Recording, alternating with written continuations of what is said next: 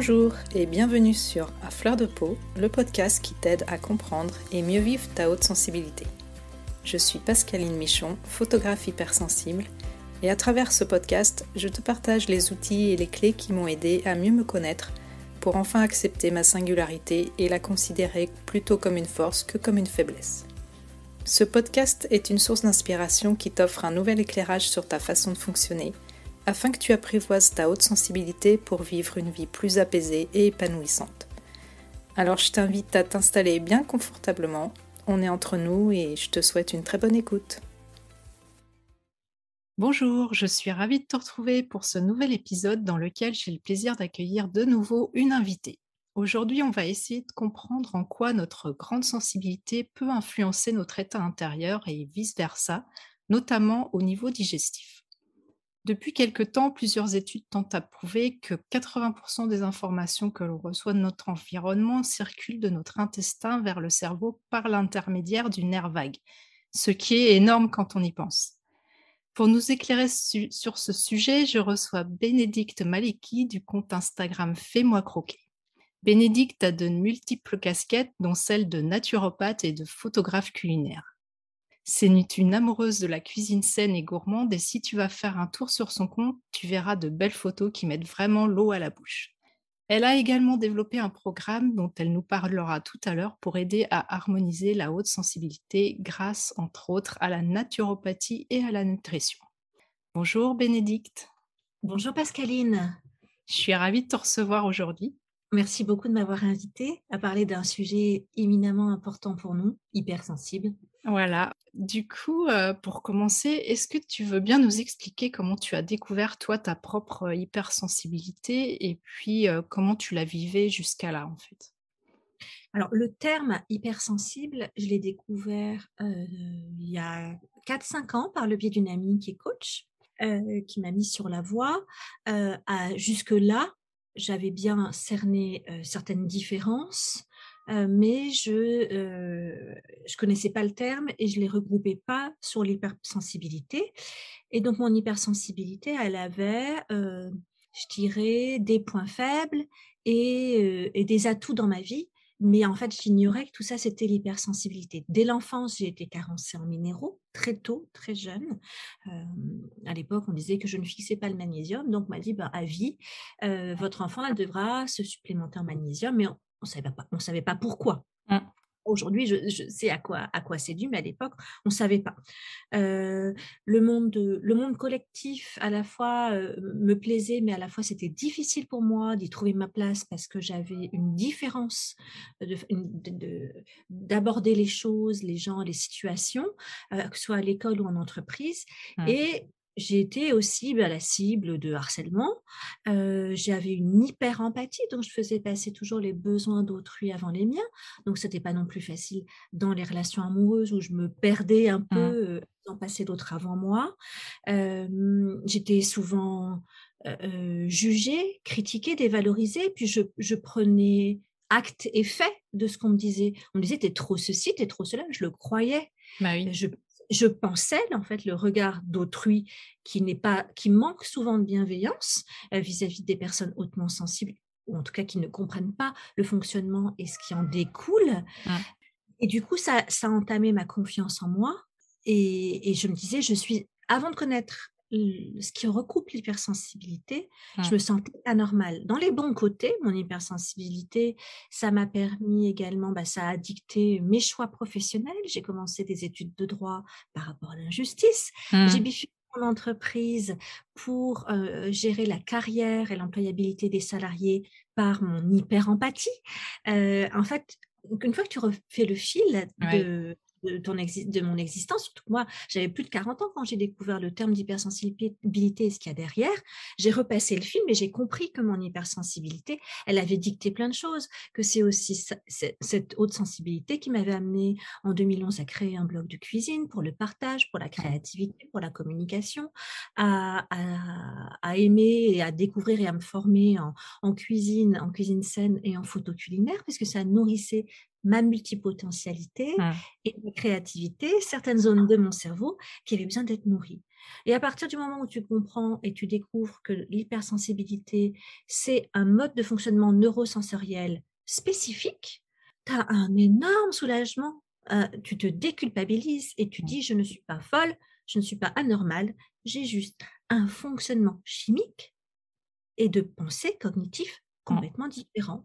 Et donc apprendre à vivre avec et se rendre compte à la fois des bons aspects et puis équilibrer euh, les moins bons. Mmh. Oui, je comprends tout à fait parce qu'effectivement, moi aussi, euh, j'ai ressenti tout ça et euh, ce besoin de partager, ce besoin de créativité, tout ça, l'empathie, c'est effectivement des, des signes évidents. Qu'est-ce qui t'a amené du coup après à t'intéresser plus particulièrement à la nutrition et à te reconvertir à la naturopathie en fait? J'avais donc mon blog de cuisine, mais qui était un blog de cuisine plutôt de pâtisserie. Mmh. J'aimais le, le, partage, la créativité. Et puis, en fait, je suivais une blogueuse qui un jour a parlé d'une cure de détox du foie mmh. d'un docteur australien. Mmh. Et, qui faisait le lien en fait entre un, foie saturé mmh. et pourquoi il est saturé et certains, certaines maladies chroniques inflammatoires. Et moi, dans ma famille, les personnes sont assez jeunes malades ou meurent assez jeunes avec des, c'est des troubles type cardiaque, cancer, des maladies auto-immunes. Et quand j'ai vu en fait la liste des pathologies liées à un foie engorgé, je me suis dit j'ai absolument rien à perdre à tester cette cure. Et elle a eu vraiment beaucoup d'impact euh, sur euh, physiologique, sur des troubles physiologiques et même sur ma fatigue et sur mon humeur. Mmh. Euh, et il y a une partie de cette cure qui est quasiment végane. J'y connaissais strictement rien. Donc j'ai commencé à me documenter, à trouver ça passionnant. J'ai commencé à me former. Parallèlement à ça, moi qui euh, étais en entreprise, en ressources humaines, je me retrouvais moins dans les postes qu'on me confiait parce qu'il n'y avait pas de créativité, parce qu'il n'y avait pas de multipotentialité et parce que j'étais pas avec des personnes euh, dont je partageais les valeurs. Euh, donc du coup, il a commencé à y avoir une séparation, même si j'ai longtemps et beaucoup aimé mon métier en ressources humaines en entreprise, je m'y retrouvais plus. parallèlement à ça, donc je me suis commencé à me former en nutrition et via mon blog, j'ai commencé à être approchée. Notamment, j'ai travaillé pendant un an pour un restaurateur, un groupe de restauration monégasque en tant que consultante en cuisine saine. D'accord je faisais les, menus, je formais les équipes en labo, je faisais du, du sourcing produit, du merchandising. J'ai trouvé ça passionnant. Mmh. Et du coup, je me suis dit, je vais passer le pas. je vais complètement changer, j'arrête les ressources humaines et je me suis dit, il me faut quand même une formation un peu plus reconnue que ce que j'ai suivi auparavant. Euh, et c'était la naturopathie qui était pour moi évidente. D'abord, c'était la formation qui me faisait envie depuis longtemps et que mmh. je n'osais pas m'accorder. Euh, et elle, ce lien avec la nature est pour moi important. Mmh. Euh, l'aspect, je savais qu'il y avait un aspect très important dans la naturopathie avec l'équilibre acido-basique et ça, ça, correspondait à la formation en nutrition que j'avais déjà eue avant, qu'il y avait ce lien qui est fait entre les émotions le corps mmh. et les différents troubles, qui est fait dans aucun, aucune autre formation à part en médecine traditionnelle chinoise. Euh, donc, du coup, je me suis dit, je vais développer mes activités de consulting, de création de contenu, de, à la fois sur l'alimentation saine, à la fois sur le bien-être, mais avec une formation qui va m'apporter plus de connaissances. Mmh. Et c'est au cours de cette formation, en fait, que j'ai fait le lien, c'est grâce à ma formation en naturopathie, que j'ai fait le lien entre mes troubles et l'hypersensibilité et que du coup, en fait, en naturopathie, on ne cherche pas à soigner, entre guillemets, un symptôme, mmh. on va chercher la cause, voir la cause de la cause. Et moi, pendant mes études, bah, je me suis rendu compte que de mes différents troubles avaient une racine commune qui était l'hypersensibilité. Et donc, ben, du coup, pendant mes deux années d'études, j'ai cherché, mis au point un certain nombre de solutions pour tout rééquilibrer. J'en ai fait mon mémoire de fin d'études, du coup. D'accord, c'est hyper intéressant en fait. Pour ma part, c'est vrai que j'ai pu constater aussi qu'effectivement, mon alimentation, elle avait une influence sur, mon humeur, sur ma vitalité aussi. Et je suis quelqu'un qui a des maux de ventre euh, depuis que je suis toute petite, comme je te disais euh, en off tout à l'heure. Euh, j'ai régulièrement des problèmes digestifs, notamment des maux d'estomac, et je suis aussi migraineuse.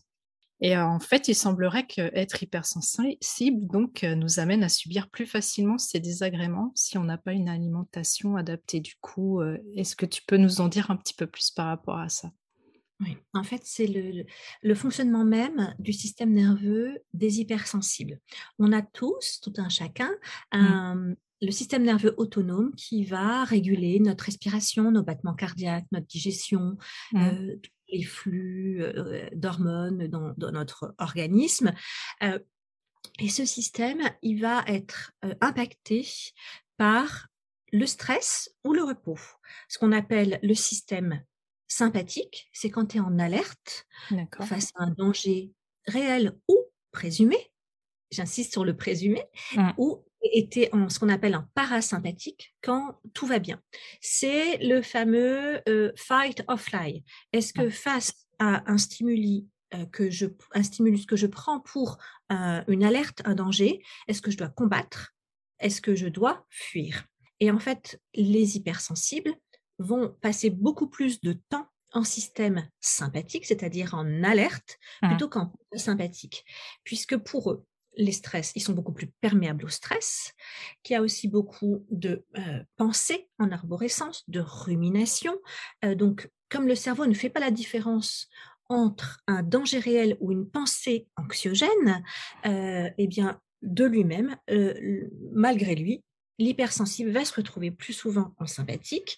Il va, du coup, sursécréter de l'adrénaline, de Mmh. la noradrénaline et du cortisol, qui sont 3 hormones du stress, de l'action et de l'agressivité, dont on a besoin face à un danger, mais que nous sécrétons beaucoup, heu, Mmh. dans des situations de stress qui n'impacteraient personne, qui sont pas considérées comme hypersensibles.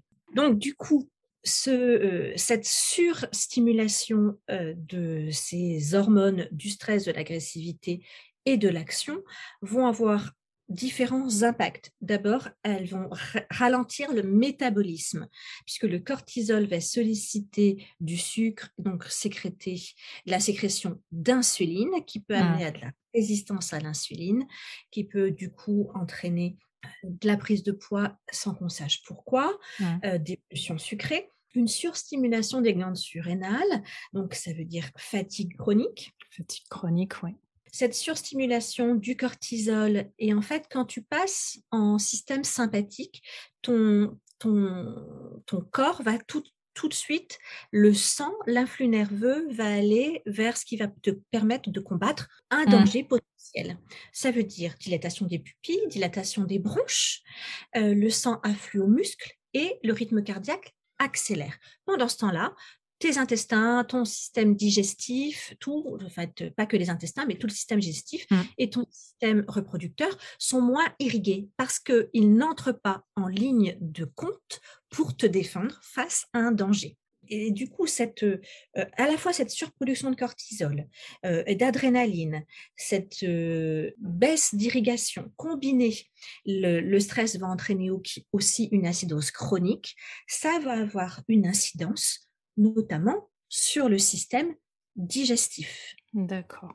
Sur ce qu'on appelle une dysbiose, à savoir un déséquilibre entre les bactéries pathogènes et saprophytes qui peuplent tes intestins et dont le rôle est la dégradation et des nutriments et leur assimilation pour que tu puisses toi-même profiter, ben, de l'ensemble des nutriments que tu ingères. Mmh. Le, heu, cortisol sécrété en outrance va aussi, ben, entraîner plus de sucre, ce qui sature le foie, qui joue sur l'immunité. Une digestion, heu, ralentie et une dysbiose, c'est aussi, heu, moins de sérotonine puisque la sérotonine, c'est l'hormone de la sérénité. Mmh. Elle est, hem, sécrétée à 85% dans les intestins et elle est l'hormone précurseur de la mélatonine, heu, qui est l'hormone du sommeil. Comme je dis souvent: «Pas de bras, pas de chocolat», hein, heu, pas de sérotonine, pas de mélatonine et la sérotonine, c'est pour être zen, c'est la sérénité, mais c'est aussi le sommeil. Donc ça a aussi un impact sur un sommeil qui est pas réparateur. Mmh, l'acidose chronique, en fait, c'est la balance, heu, du, heu, du pH dans tes tissus, heu et donc en fait, le stress va t'entraîner à être va en acidose et pour tamponner cette acidose, pour revenir, puisque le job de ton organisme, c'est l'homéostasie, c'est mmh. Pour revenir à l'équilibre, eh bien, il va utiliser ce qu'on appelle des systèmes tampons. Et ces systèmes tampons, bah, ça va être d'aller capter dans tes minéraux. Donc, du coup, euh, les minéraux, le magnésium, le calcium, et les hypersensibles sont en carence constante s'ils sont très perméables au stress. Euh. Et ça euh, un, un, impact sur la densité osseuse, sur des problèmes dentaires, sur des cheveux secs et cassants, mais aussi des migraines, ah. euh, des fourmillements dans les membres, euh, des troubles de l'anxiété, l'anxiété, le stress alimentant le stress, des troubles du sommeil, des troubles de l'humeur, donc avec une perte de sérotonine et de GABA. Euh, ton, ta dysbiose de tes troubles intestinaux, ça va entraîner une malabsorption des minéraux et des nutriments, c'est-à-dire que même si tu manges bien, si tu es en dysbiose, tu vas être en carence. Derrière le stress, en maladie, tu, tu peux avoir des maladies chroniques, des reflux gastro-œsophagiens, des ballonnements, mais aussi des, euh, des troubles de la peau de type eczéma ou mmh. psoriasis, des troubles de la mémoire et de la concentration, des palpitations, des risques cardiovasculaires, et ça peut même entraîner des, ça peut même jouer sur la fertilité. Donc, euh, ça, entraîne vraiment des effets en cascade en fin de compte. Ouais. Exactement.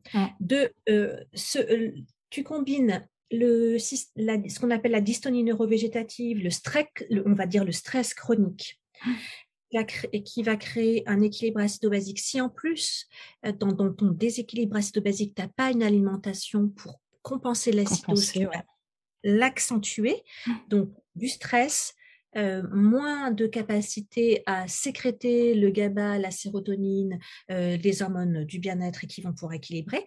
Pendant ce temps-là, tu sécrètes beaucoup d'adrénaline, de noradrénaline et de cortisol. Dysbiose, tu n'absorbes pas les bons nutriments, tu es en carence, tu es fatigué et ça devient un cercle un vicieux, cercle vicieux avec, les années. Et puis en fonction bah, de ce qu'on appelle en naturopathie, tu as des constitutions et des tempéraments. Mmh. C'est des classifications, en fait, des typologies d'individus de par leur morphologie, la forme du visage, la couleur de mmh en fait, depuis la nuit des temps, tu as euh, des docteurs, des médecins, des chercheurs qui ont fait, qui ont établi des cartographies qui, en fonction de, ta de ton morphotype, tu as euh, aussi des comportements qui sont associés et des risques pathologiques. Tu les as pas forcément toutes les pathologies. Mais tu vas avoir plus une propension.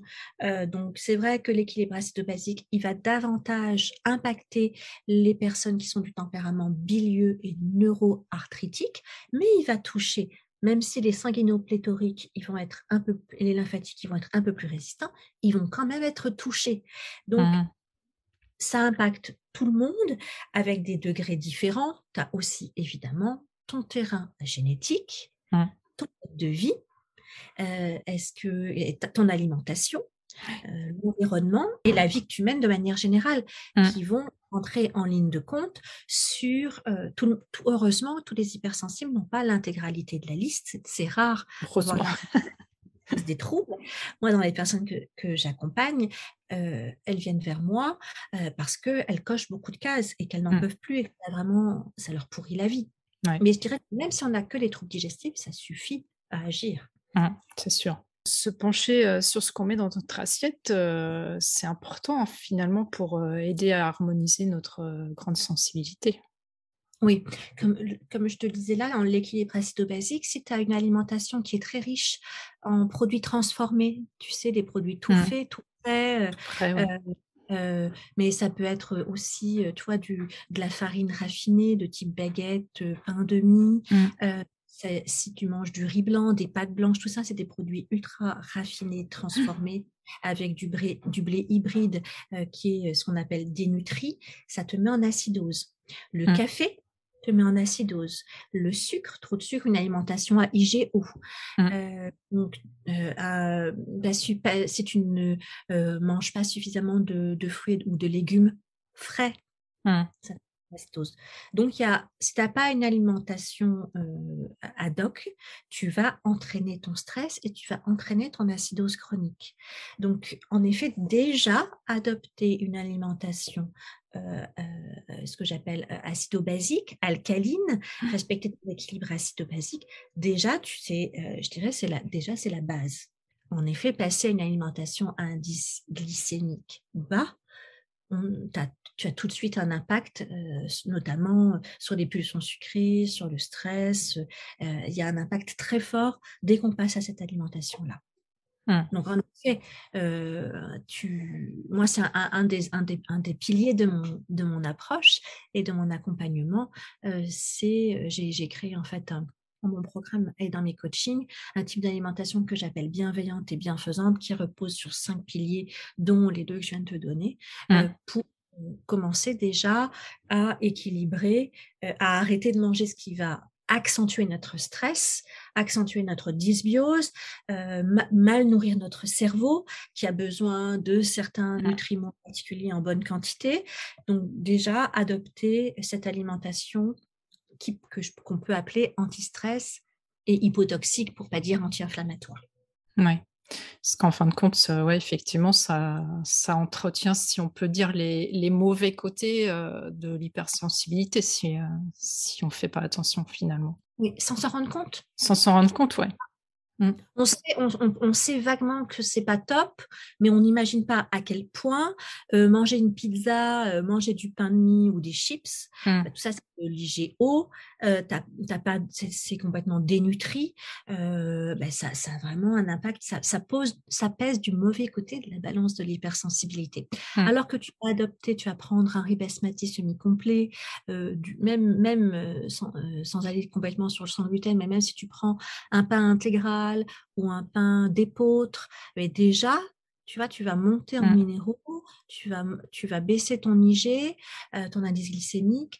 Euh, déjà, tu vas avoir un mmh. impact sur ton niveau de stress. C'est vrai que, excuse-moi, du coup, je témoigne. Euh, c'est vrai que bon, là, depuis qu'on a le Covid et tout, je me suis un petit peu laissée aller et c'est un petit peu du gros n'importe quoi. J'ai pris des kilos et puis voilà. Pas la seule. Et, Mais c'est vrai qu'avant ça, je faisais hyper attention à mon alimentation. Enfin, j'avais une alimentation où je faisais justement attention à tout ça, etc. Et au niveau vitalité, enfin fatigue et tout ça, et aussi au niveau même humeur, je sentais que c'était vachement mieux, quoi. Et, effectivement, là, ça confirme vraiment ce que ce que j'avais déjà plus ou moins ressenti avant ça. Quoi. En fait, si tu adoptes une alimentation qui va être anti-stress, ça va aider l'hypersensible à moins basculer facilement dans ce fameux système sympathique où mmh. on sait trop de cortisol et trop d'adrénaline.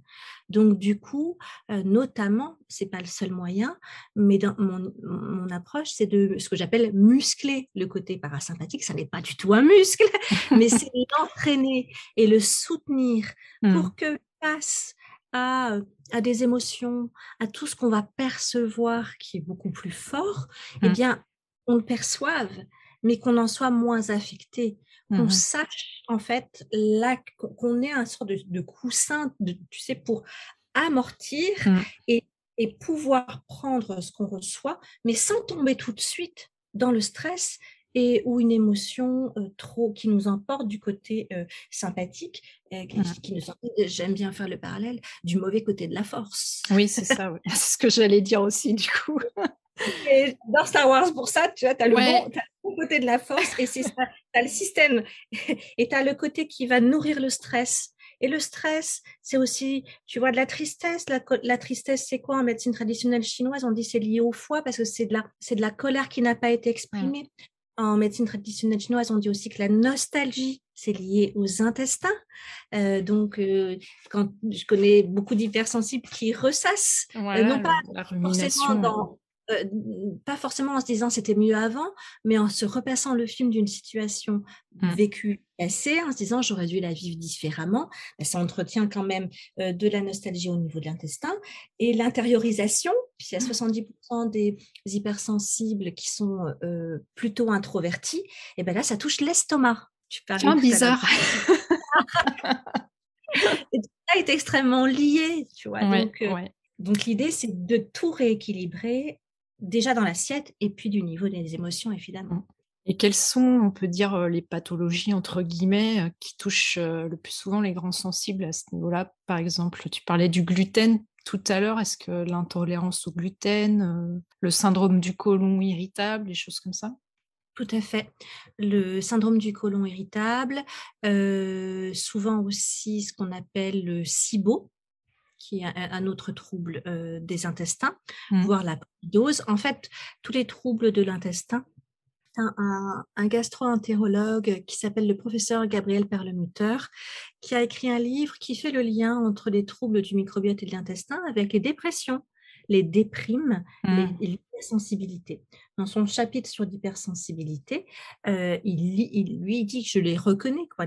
tous les hypersensibles que je reçois en cabinet, euh, ils sont tous des troubles digestifs au niveau des intestins. Pour lui, au point que c'est devenu un critère pour savoir si tu es hypersensible. Ouais, c'est fou ça quand même. Et, et, moi, tous les, tous les hypersensibles que j'accompagne ont des troubles digestifs. Alors, ils vont être variés. Tout le monde ne va pas avoir forcément des reflux gastro-œsophagiens.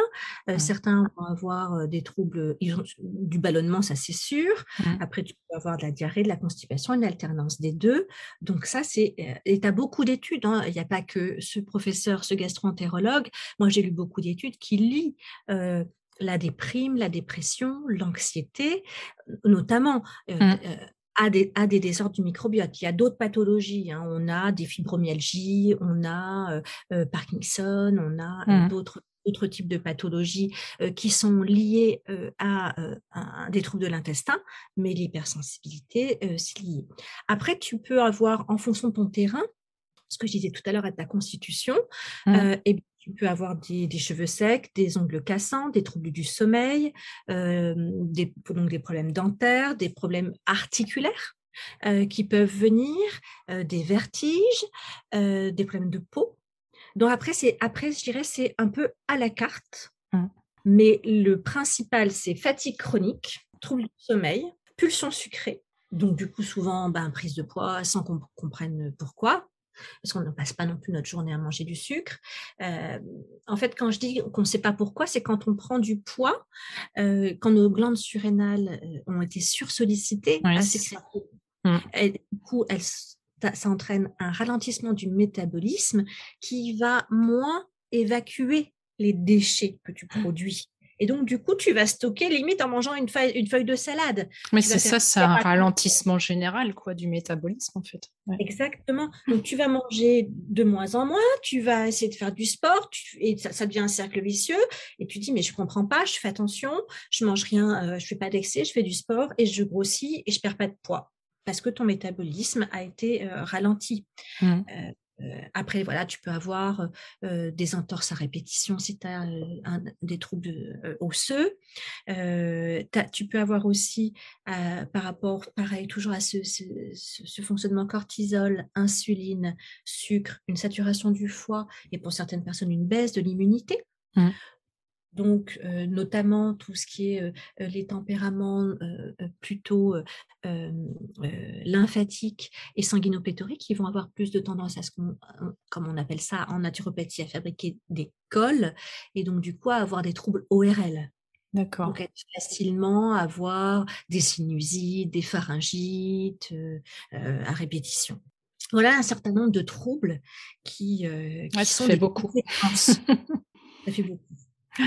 Et du coup, euh, on parlait un petit peu d'émotion tout à l'heure. Euh, est-ce que, du coup, la nutrition et l'alimentation, ça peut aussi nous aider à réguler nos émotions? Parce qu'on dit euh, souvent qu'on a tendance à manger nos émotions. Qu'est-ce que, est-ce que ça peut aider ça? Oui, tout à fait. Si tu adoptes une alimentation alcaline, déjà, tu vas baisser ton niveau de stress. Pareil avec une alimentation à indice glycémique bas. Mmh.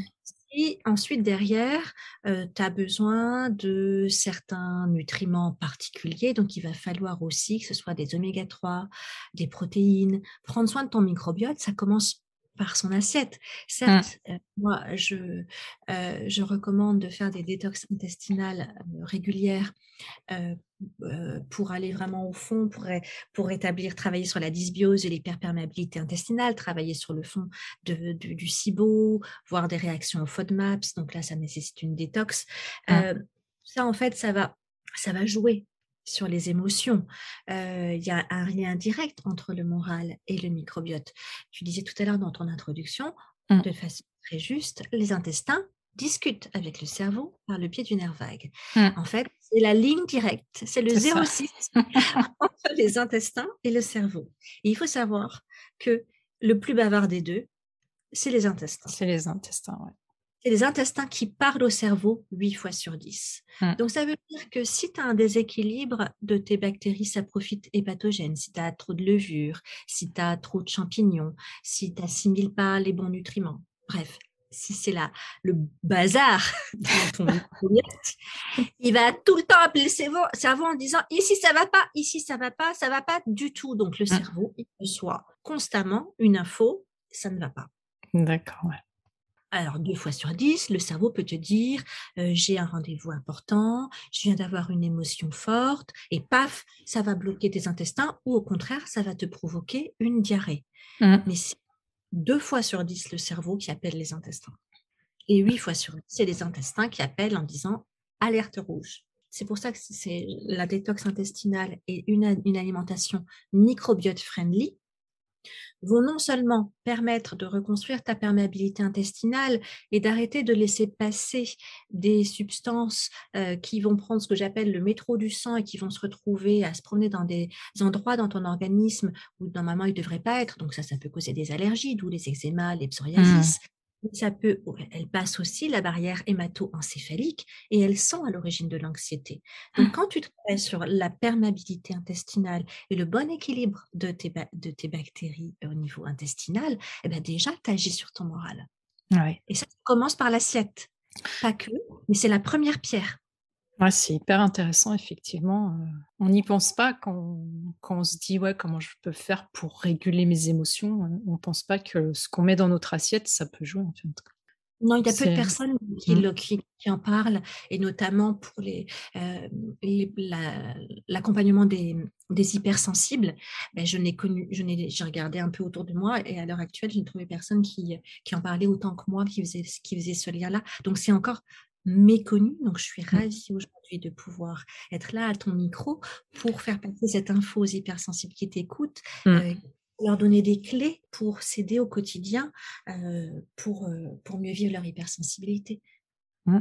Ouais, c'est hyper important et c'est vrai que c'est pour ça que j'avais très envie de t'inviter parce que quand je te suis depuis un petit moment et je trouve que tout ça c'est hyper intéressant et ça, ça ouvre des perspectives en fait. Donc c'est bien de ouais. Il y a des solutions et du coup, c'est vrai que tu nous as donné pas mal de petits trucs. Euh, est-ce que tu as euh, quelques petites recommandations euh, à quoi il faudrait faire attention au niveau nutrition quand on est hyper, hyper sensible Tu as parlé un petit peu des food maps hein, tout à l'heure. Tu peux développer cet aspect-là? Bien sûr. Alors, les FODMAPs, en fait, c'est un acronyme qui a été euh, établi et créé euh, à partir de 2005 euh, par deux docteurs. C'est un acronyme anglais qui, chaque lettre représente en fait des catégories d'aliments, des catégories de sucre. D'accord. Et on y est plus ou moins sensible. Ça va se manifester par des ballonnements, par de la prise de poids, par soit de la constipation, soit de la diarrhée. Donc, des, tu trouves sur Internet, hein, tu as des livres qui te donnent les mmh. différents aliments. Dedans, tu as le gluten et tu as le lactose, mais tu as certains fruits, tu as certains légumes, tu as les légumineuses, il y, a quand même beaucoup d'aliments et donc, du coup, pouvoir vérifier, tu as, différents tests pour pouvoir vérifier si tu es sensible à ces catégories d'aliments. Et donc, quand tu fais une cure, notamment pour le SIBO, tu retires les FODMAPs, tu les mmh. réintroduis petit petit pour, pour vérifier et pour assainir en fait ton intestin. Donc, du coup, tu peux manger malgré toi aussi des aliments qui vont entraîner de euh, l'hyperfermentation. Mmh. au niveau intestinal. Moi, je sais que, par exemple, je suis hyper, sensible à tout ce qui est crucifères, les choux, tout ça, c'est, c'est terrible. j'aime bien ça, mais si j'en mange, là, j'ai les intestins en vrac direct, quoi. Même cuit? Cru et cuit? Même cuit, ouais. Ouais, ouais. Ça fait partie des FODMAPs. Ouais. Tu as aussi la, question des légumineuses, d'autant mmh. plus que les légumineuses, elles nécessitent absolument toutes d'être trempées longuement, rincées régulièrement pendant au moins deux jours pour enlever les, les antinutriments, mmh. en plusieurs fois. Euh, ces antinutriments, en fait, c'est des barrières dans les... Chaque plante, en fait, a son système de défense et l'antinutriment lui permet de ne pas se faire complètement manger dans la nature. Mmh. Donc, euh, un, insecte ou un animal de petite taille. Donc, un, insecte peut mourir s'il mange trop euh, du, de ce poison, de l'antinutriment. Un mmh. animal va se dire ah, j'ai mal au ventre et il va aller voir euh, ses copains de son troupeau en disant n'allez pas manger cette plante-là, elle donne mal au ventre. Et nous, on mange, on mange, on mange, on ballonne, on est on a la diarrhée et on continue à manger des légumineuses sans jamais faire le lien et en se bourrant d'antinutriments. Et ne, serait-ce que les faire tremper longtemps, voire les faire germer, les cuire en plusieurs fois, en plusieurs, en plusieurs temps et longuement, euh, déjà, tu vas en réduire un certain nombre d'antinutriments. Maintenant, euh, tu peux malgré cela aussi avoir des, des réactions euh, au FODMAPS pour les légumineuses. Dans ces cas-là, je dis il faut en manger moins j'ai en plus petite quantité. Donc du coup, tout ça, euh, tu en parles dans ton programme, en fait, euh, j'imagine. Mm. Tout à fait. En fait, dans mon programme, tu as cette partie euh, importante sur l'alimentation. tu as, en fait, il est construit en cinq parties. Tu as une partie d'abord, on va travailler sur la aller à la rencontre de notre hypersensibilité, se repasser le film de notre vie, l'apprivoiser, se déculpabiliser, enlever, tu vois, ce regard et ce jugement qu'on a tous ou qu'on a parfois encore autour de nous quand les gens ne comprennent pas. Euh, donc, c'est déjà se réconcilier avec soi-même. On mmh. parle au mental. Après, on commence à parler au corps, puisque quand tu vas adopter une alimentation qui va commencer à t'apaiser, tu vas baisser ton niveau de stress.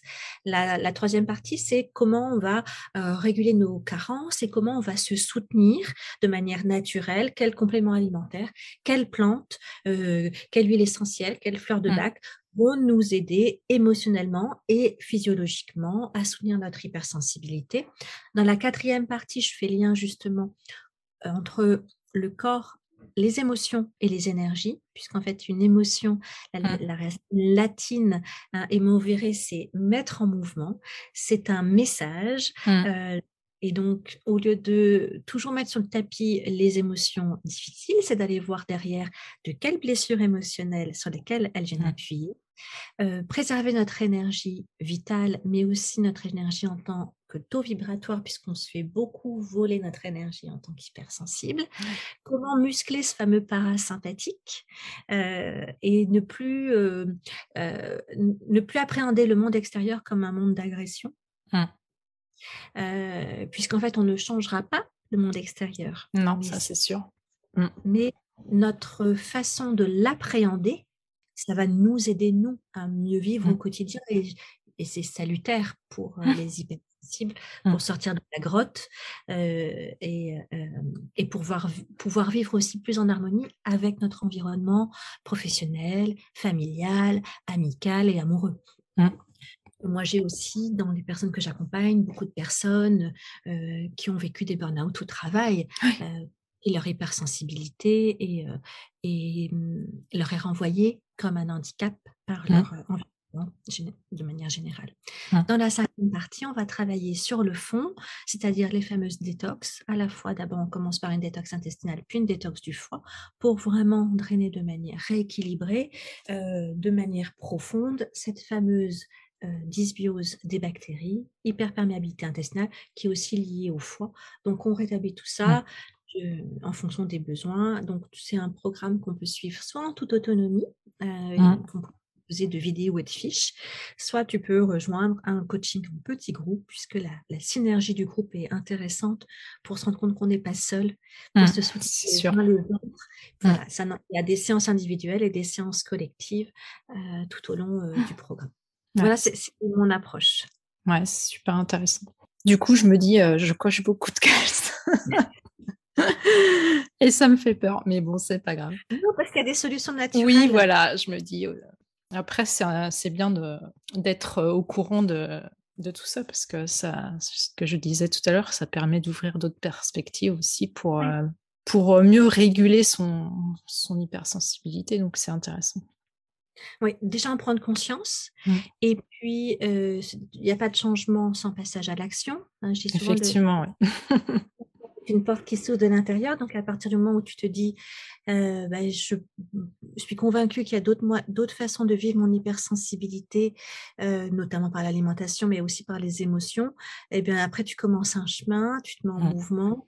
Et puis, et, puis, et puis là, quand tu as accès à ces ressources-là, en effet, les, tu peux, tu peux accéder à plus de sérénité, plus d'alignement, mmh. euh, plus d'authenticité avec toi-même et, euh, et, dans ton mode de vie. Ça régule beaucoup de choses.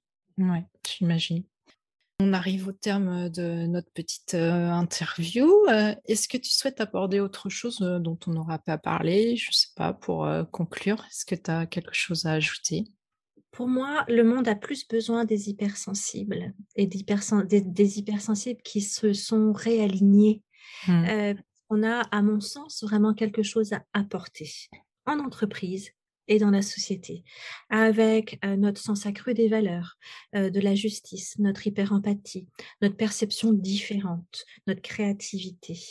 on est quand même une personne sur trois, donc c'est quand même pas mal. et on ne mérite pas de subir, on mérite de briller. Et je mmh. suis absolument convaincue que, que l'humanité a plus besoin de ce qu'on peut apporter en brillant et en ça peut paraître un peu présomptueux, mais en étant aligné et en, tout cas en rayonnant mmh. tout, tout, le, tout le bénéfice et tous les, toute la positivité, toute la douceur, toute la tolérance et l'empathie qu'on peut apporter au monde. Mais si on souffre, si on est renfermé sur nous-mêmes parce qu'on considère que le monde extérieur nous agresse, parce qu'on est stressé sans savoir pourquoi, parce qu'on dort mal, parce qu'on a un burn-out, parce que personne ne nous comprend, eh bien, déjà, c'est pas une existence très drôle pour personne. Mmh. Déjà, on est les premiers à être punis. Et puis, je pense qu'on a vraiment un, rôle, un, rôle à particulier à apporter. Mmh. Donc, c'est dommage, ça serait dommage de passer à côté. Mais je partage tout à fait ton point de vue, donc euh, c'est un beau mot de la fin. du coup, euh, on peut te retrouver, comme je le disais, sur ton compte Instagram qui s'appelle Fais-moi croquer, donc euh, Bénédicte. Et tu as aussi un site internet, du coup, du même nom? J'ai un blog du même nom, exactement. Et puis, comme je le disais, il y a des super belles recettes avec des, photos qui font envie. à chaque fois que je vois tes photos, ça me donne tout de suite envie de tester la recette. Donc moi, je suis pas une grande cuisinière, mais franchement, ça fait envie. Et ça, sur le blog aussi, tu trouveras déjà des recettes à, indice glycémique bas et des mmh. recettes alcalines. Donc, elles sont assez simples. Donc, tu peux aussi commencer à tester dans ta cuisine quotidienne ces recettes anti-stress et anti-inflammatoires. Mmh. Et j'invite du coup tout le monde à, aller faire un petit tour sur ton site parce que vraiment, c'est vraiment sympa. Et je mettrai du coup les liens dans la description de, l'épisode, il n'y a aucun problème. Voilà, tu n'as rien d'autre à, ajouter? Je te remercie beaucoup pour de, m'avoir invité. Moi, j'écoute, j'aime beaucoup ton podcast, donc je suis ravie de pouvoir euh, être invitée aujourd'hui d'apporter, d'apporter ma pierre. J'espère avoir pu euh, éclairer et aider euh, les hypersensibles qui t'écoutent.